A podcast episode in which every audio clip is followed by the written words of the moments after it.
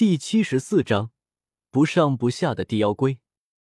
深吸了一口气，浩瀚的灵魂之力充斥着药鼎之中的每一寸角落。随即，心念一动，各不相近的三团药性精华开始缓缓接近，进行融合的步骤。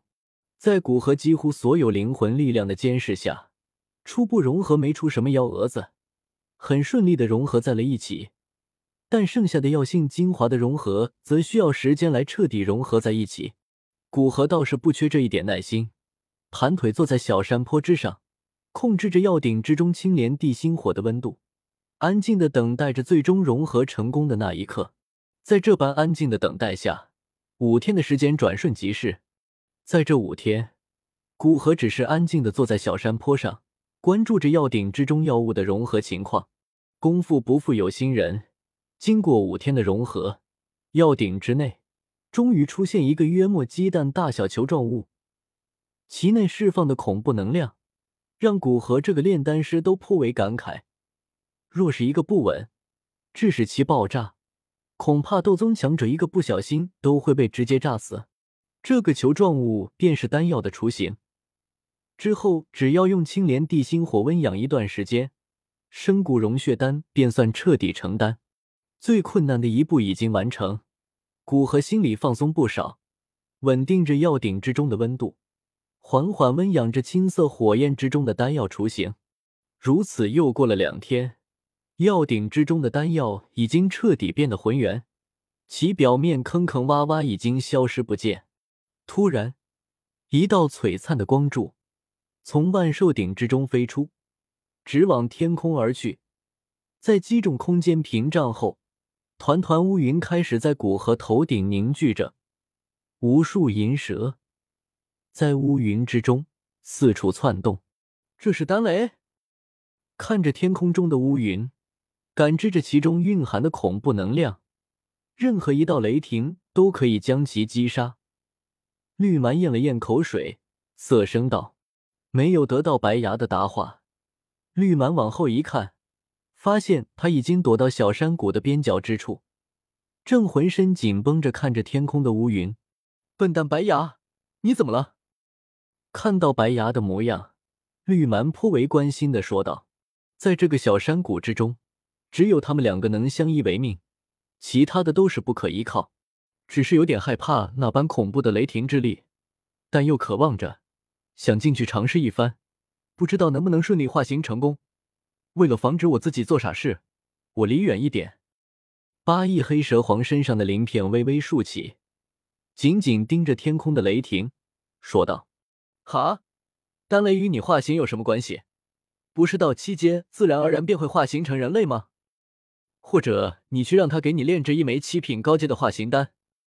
绿蛮斜瞥了白牙一眼，对着正准备迎接雷霆的古河努努嘴，说道：“虽然我是魔兽。”但我也知道无功不受禄的道理，属于敌对方，他怎么可能给我炼制丹药？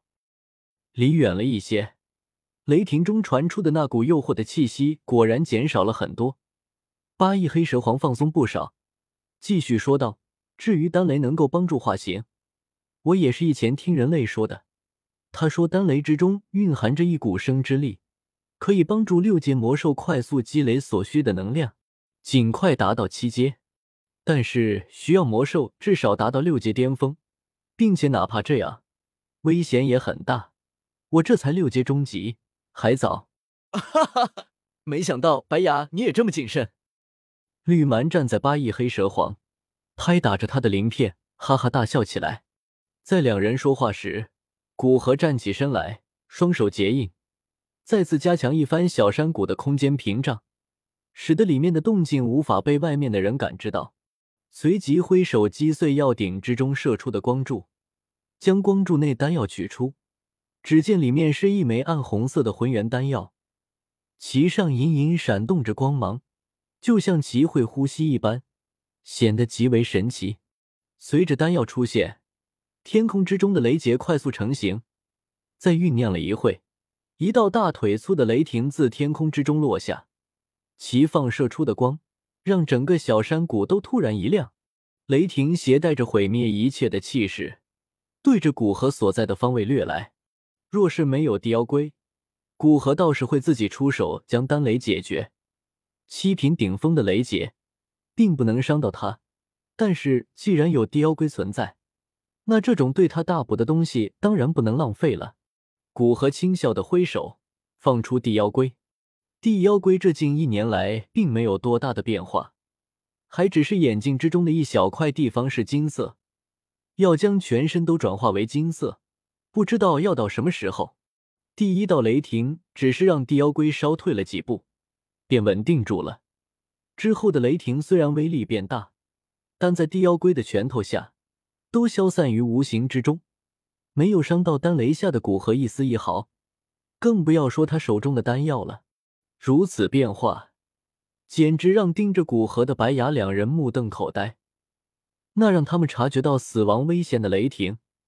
仅仅是让一具模样怪异的傀儡后退几步，这一刻，他们都萌生出辛辛苦苦修炼是为了什么的想法，还比不过一具傀儡。古河可没心情去管两人被打击到了。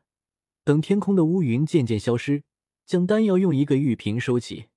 等到雷云彻底消失，地妖龟也是身形一动，周身的空间突然一阵扭曲，出现在古河身边。此时，地妖龟已经有小半身体转化为金色，看起来就像是一个银像，有一个镀金的头颅，给人一种很怪异的感觉。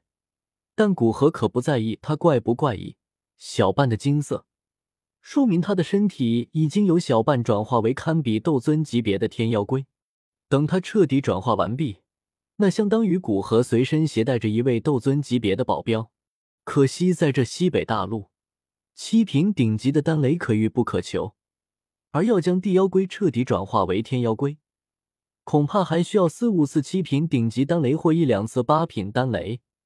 而这些顶级丹药的药材，在这西北大陆都很难凑齐，更不用说炼制成丹。